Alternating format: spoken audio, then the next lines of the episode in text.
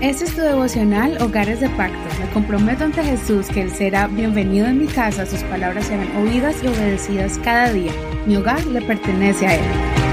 Bienvenidos a tu devocional. Recuerda que de lunes a domingo tenemos una reflexión de la palabra del Señor. Estamos yendo en el orden bíblico y estamos ahora en Éxodo y vamos al capítulo 23. Estamos leyendo ahora las leyes que Dios le dio a Moisés para que se las dé al pueblo de Israel.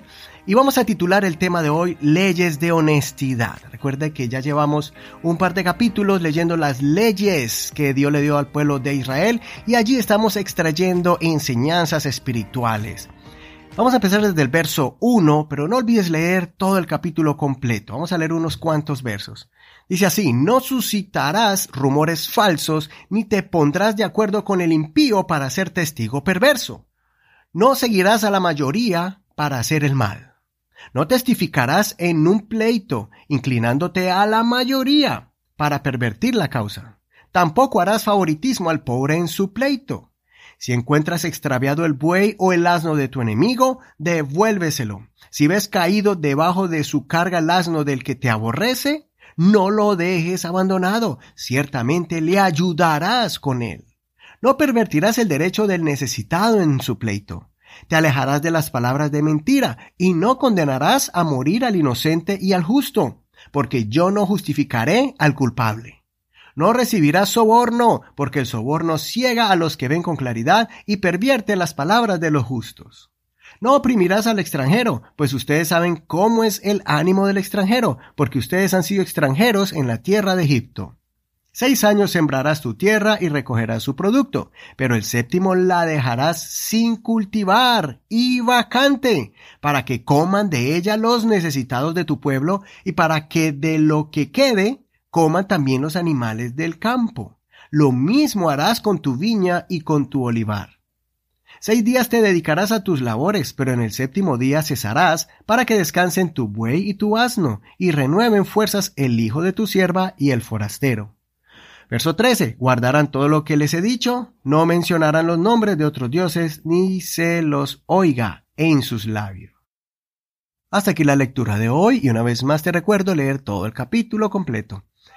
En las leyes y preceptos de Dios que leemos en este capítulo podemos ver la importancia de vivir una vida íntegra, con honestidad y con una conciencia limpia.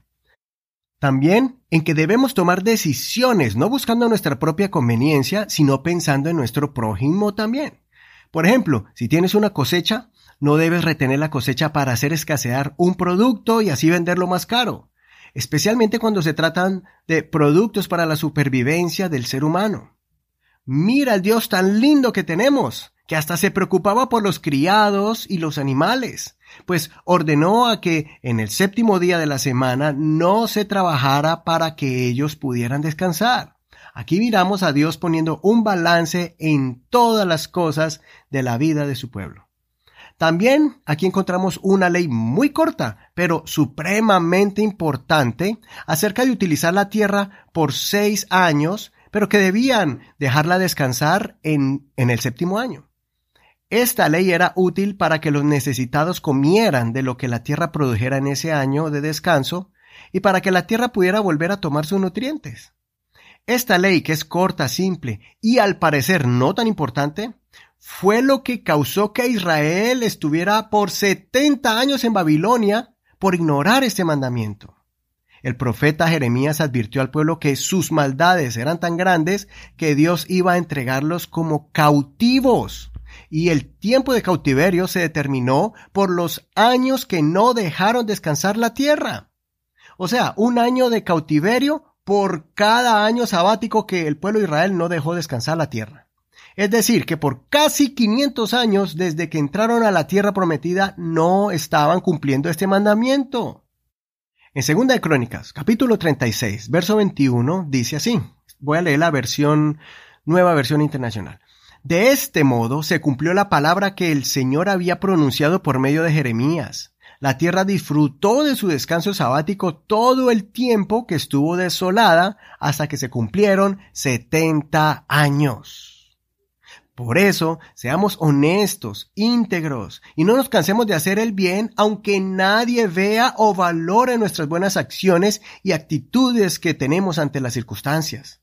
En un mundo donde se exalta la rebeldía, la promiscuidad, el desorden y estilos de vidas que no le agradan a Dios, vivamos nosotros vidas justas y piadosas, pues el Señor es justo y nos dará la recompensa por nuestras acciones aquí en la tierra y más cuando estemos ante su presencia en la eternidad.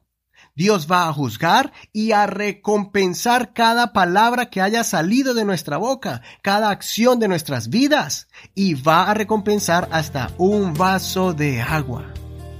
No olvide ese consejo del apóstol Pablo a su colaborador Tito. Él escribió una carta y esa carta está en la Biblia, está en Tito capítulo 2, verso 11 al 14. Porque la gracia salvadora de Dios se ha manifestado a todos los hombres, enseñándonos a vivir de manera prudente, justa y piadosa en la edad presente. O sea, ahora mismo hay que vivir eh, justa y piadosamente, renunciando a la impiedad y a las pasiones mundanas, aguardando la esperanza bienaventurada. ¿Cuál es esa esperanza bienaventurada?